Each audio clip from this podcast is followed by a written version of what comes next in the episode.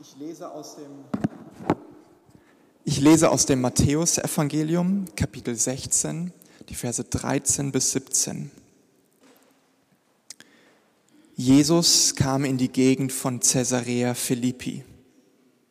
Er fragte seine Jünger, für wen halten die Leute eigentlich den Menschensohn?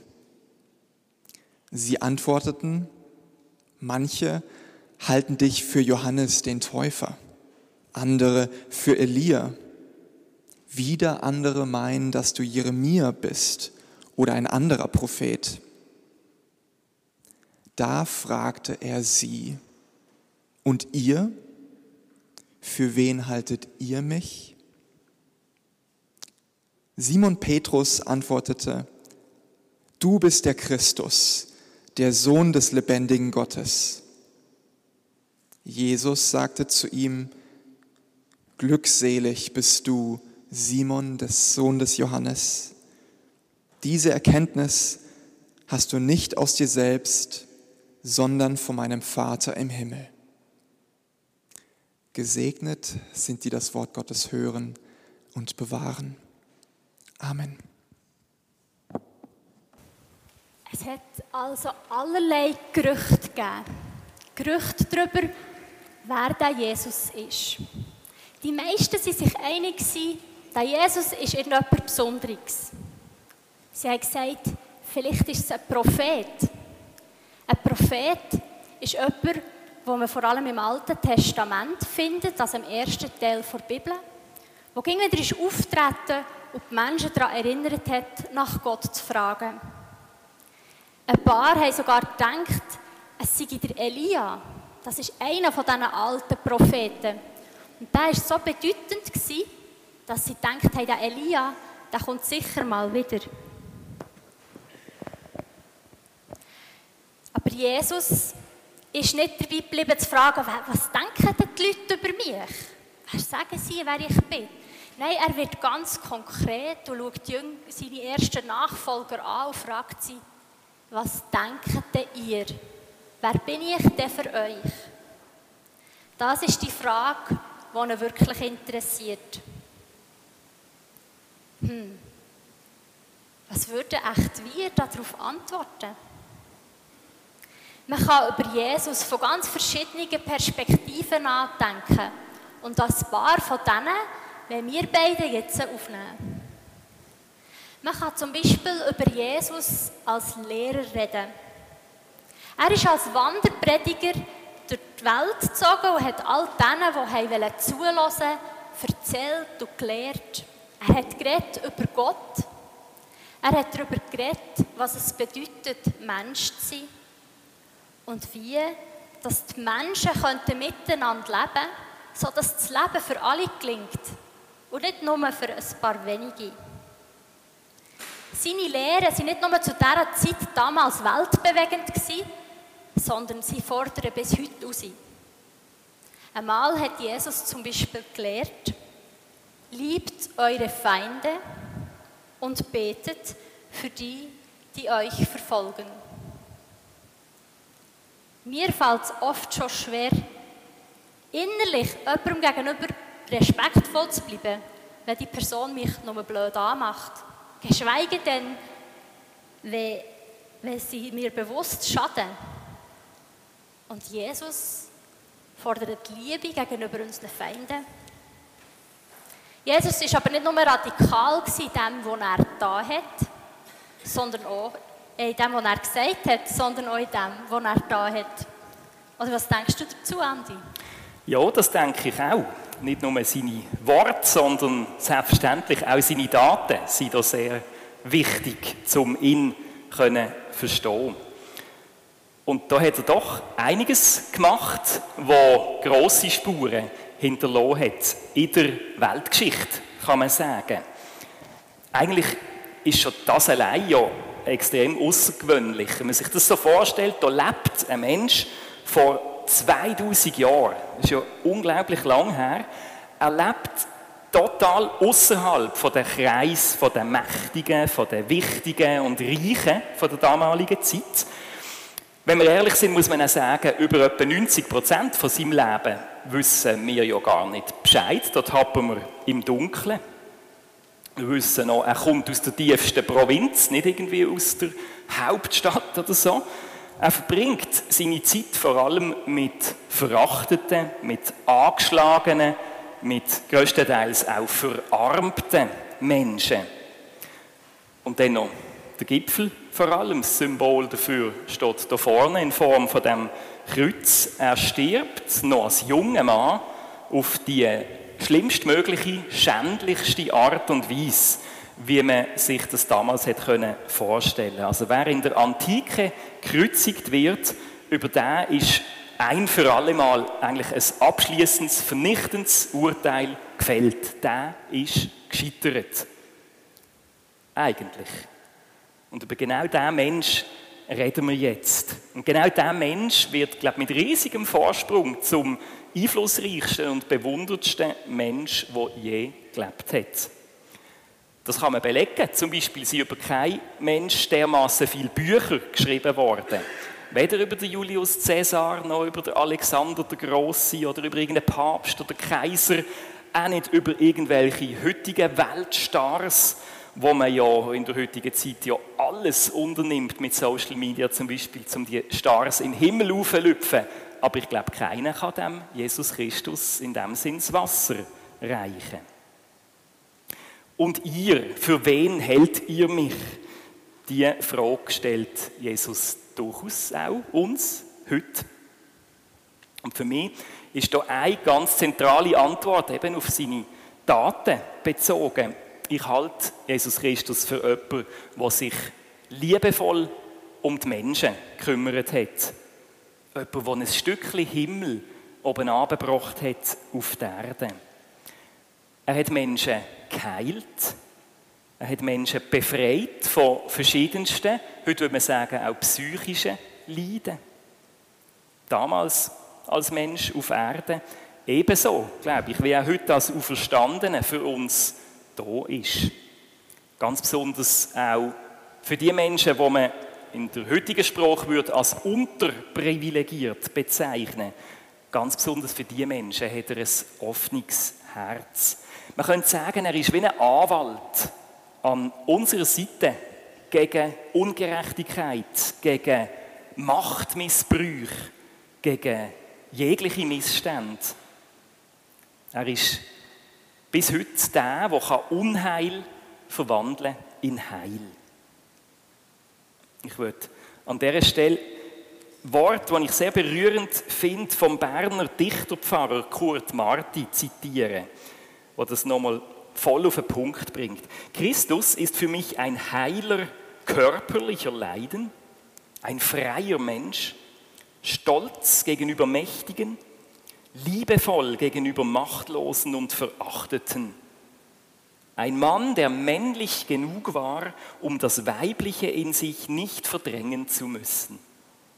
Ein Emanzipator der Frauen. Ein Hinführer, sogar Verführer zum Leben. Deswegen hingerichtet, deswegen auferstanden. Ja, ich denke, das sind zwei ganz wichtige Stichwörter hingerichtet und auferstanden. Würdest du uns, liebe Claudia, zu dem Stichwort hingerichtet ein paar Sachen sagen? Oh, das ist jetzt nicht gerade das fröhlichste Stichwort, aber ich denke, ein wichtiges. Jesus war eine Bedrohung für die religiösen Führer seiner Zeit. Sie haben eigentlich Angst gehabt, dass die Menschen durch die und durch die Lehre von Jesus inspiriert, die Machtverhältnisse der damaligen Zeit nicht akzeptieren und aufbegehren. Darum haben sie Jesus angeklagt und wollen loswerden. Und er ist tatsächlich hingerichtet worden. Jesus hat aber seinen Jüngerinnen und Jüngern erklärt, dass auch das schreckliche Kapitel, das da bevorsteht, nicht einfach Zufall ist, sondern dass er den Schmerz und die Schuld und die Sünde der Menschen wird tragen wie ein Opferlamm. Ein Opferlamm, das ist vielleicht ein, bisschen ein spezieller Begriff, den man erklären muss. Die Menschen haben früh gemerkt, dass wenn sie Unrecht tun oder Schuld auf sich laden, dass das nicht so einfach wieder gut zu machen ist. Nicht einfach durch eine Entschuldigung oder auch nicht durch Geld. Und sie haben gemerkt, dass sie selber mit dieser Schuld wie nicht zu Schlag kommen. Die Juden hatten darum einen Brauch, gehabt, dass sie ein Lamm geopfert haben. Ein Zeichen dafür zu sehen, wo man sehen kann, wie, wie schlimm das Schuld ist, wie zerstörerisch. Und ein Zeichen dafür zu anerkennen, komme mit dem nicht selber zu Schlag, ich muss das irgendjemandem abgeben Und so haben sie die Schuld eben so auf ein Opferlamm gelegt. Und Jesus sagt von sich auch, er ist ein Opferlamm.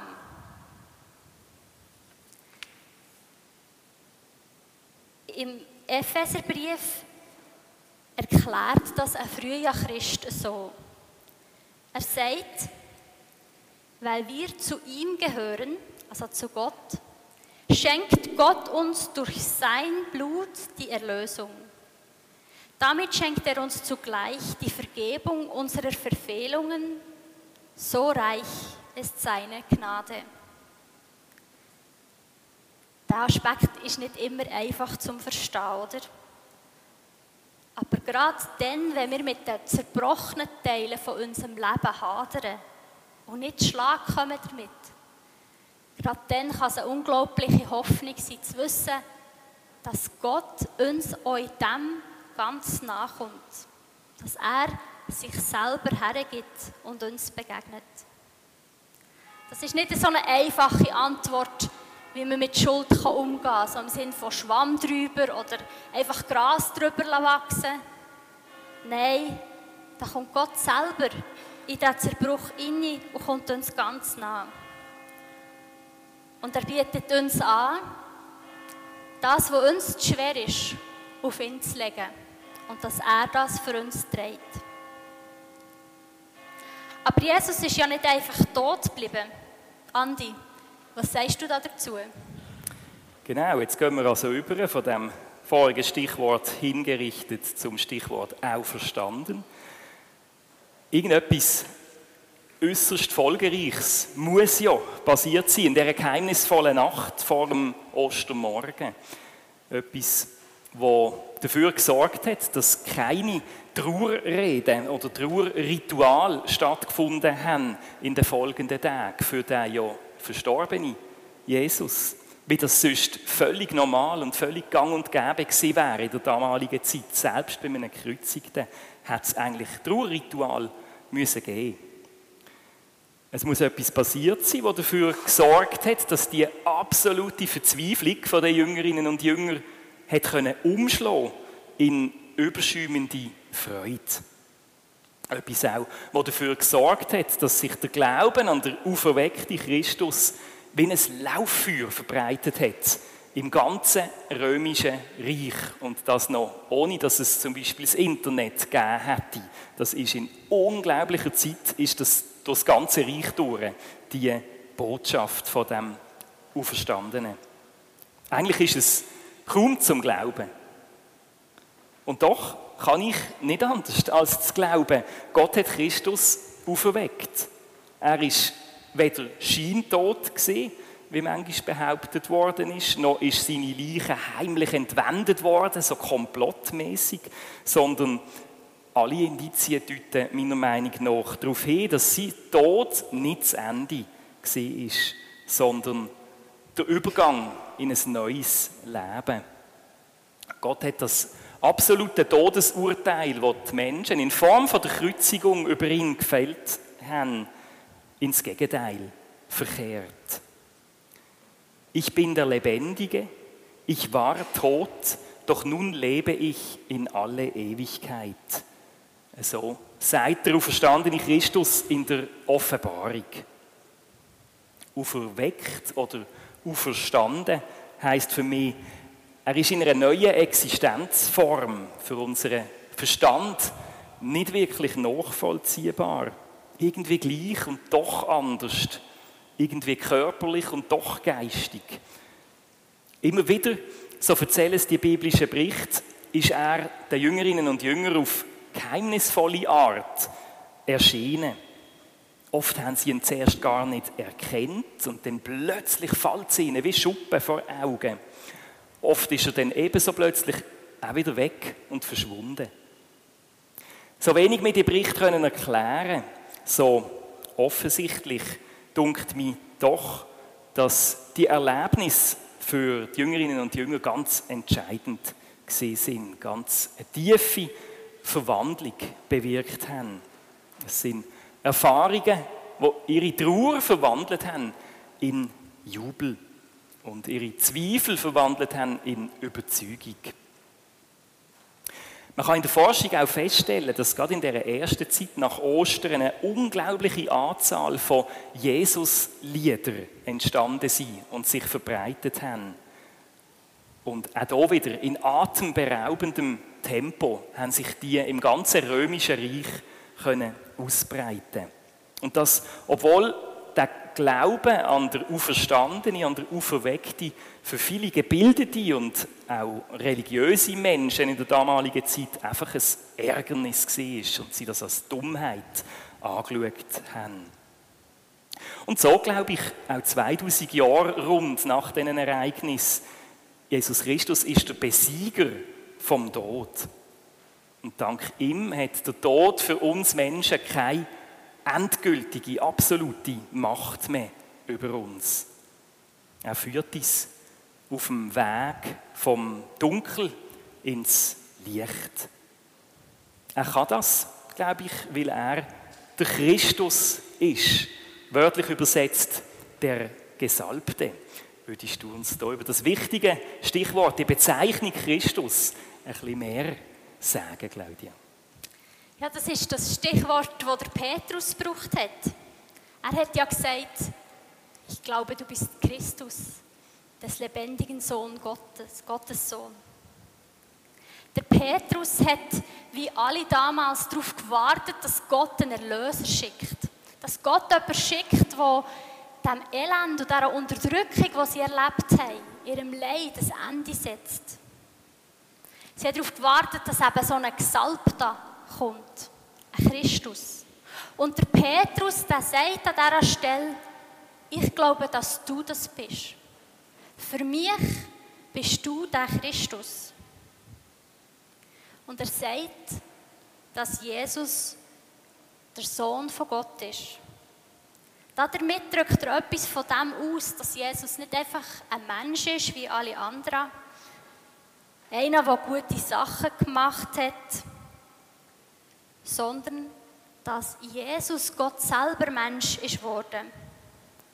Dass wir Jesus Gott können begegnen können. Da wird etwas von dem sichtbar, dass Gott die Welt nicht egal ist, sondern dass er sich zuwendet. Dass Gott ganz nah zu uns kommt. Ich glaube ehrlich gesagt nicht, dass der Petrus das zu dieser Zeit schon ganz verstanden hat.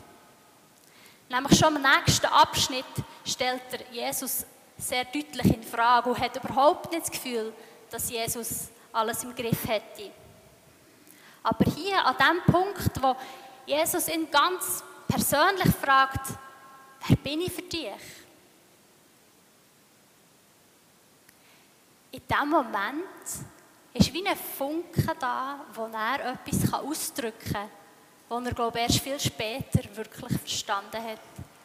Nämlich, dass in dem Jesus ihm jemand entgegenkommt, der weit über das Menschliche hinausgeht. Da bricht etwas Göttliches ins Leben, ins ganz persönliche Leben von Petrus in Für mich ist das eine wichtige Perspektive auf Jesus. Jesus ist für mich Gott. Damit habe ich jetzt aber nicht alle Antworten über Gott. Im Gegenteil, es wirft auch ganz viele Fragen auf. Aber Jesus verstehe ich ein bisschen etwas von dieser Liebe, von dieser Zuwendung, die Gott für uns Menschen hat. In Jesus wird für mich Gott irgendwie nahbar.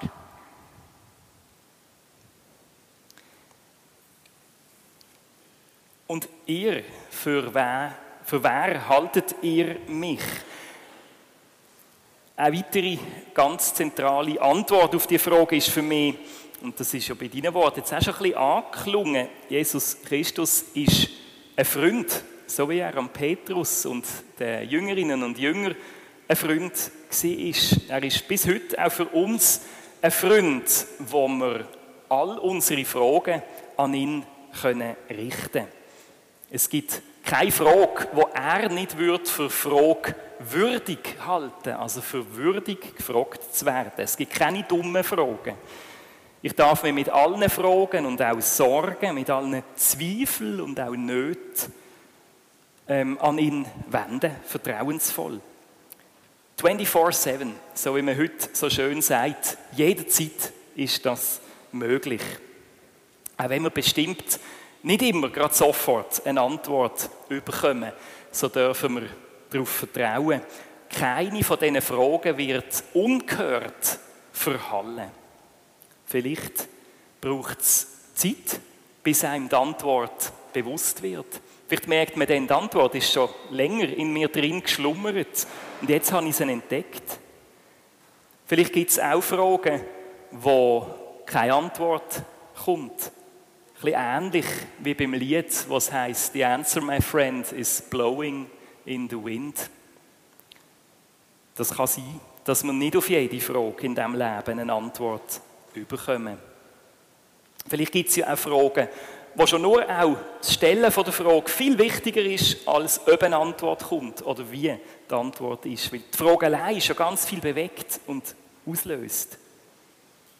Letztlich, da bin ich überzeugt, ist eine Antwort von Gott immer schon da. Nämlich das große Ja zu uns als seine Menschen, wo so, wie wir sind, gewollt sind von Gott. Er uns als kostbar anschaut, so wie wir sind. Jesus Christus als Freund, wo ich all meine Fragen an ihn richten kann. Wir möchten euch und Sie jetzt einladen, genau das zu machen. Wir haben euch ja beim Eingang ein Zettel in die Hand gedruckt und einen Stift. Und wir möchten Sie und euch jetzt dazu einladen, eure Fragen, eure grossen oder auch kleinen Fragen an Gott oder an Christus darauf zu schreiben, auf den Zettel. Anonym, muss keinen Namen anschreiben natürlich. Es kann sein, dass wir auf die eine oder andere Frage auch zurückkommen, denn im Rahmen vom Konfunterricht in den nächsten Wochen. Wir bitten euch dann vorzukommen während dem folgenden Musikstück und die Frage mit einem Göfeli an das große Fragezeichen anzuheften. Amen.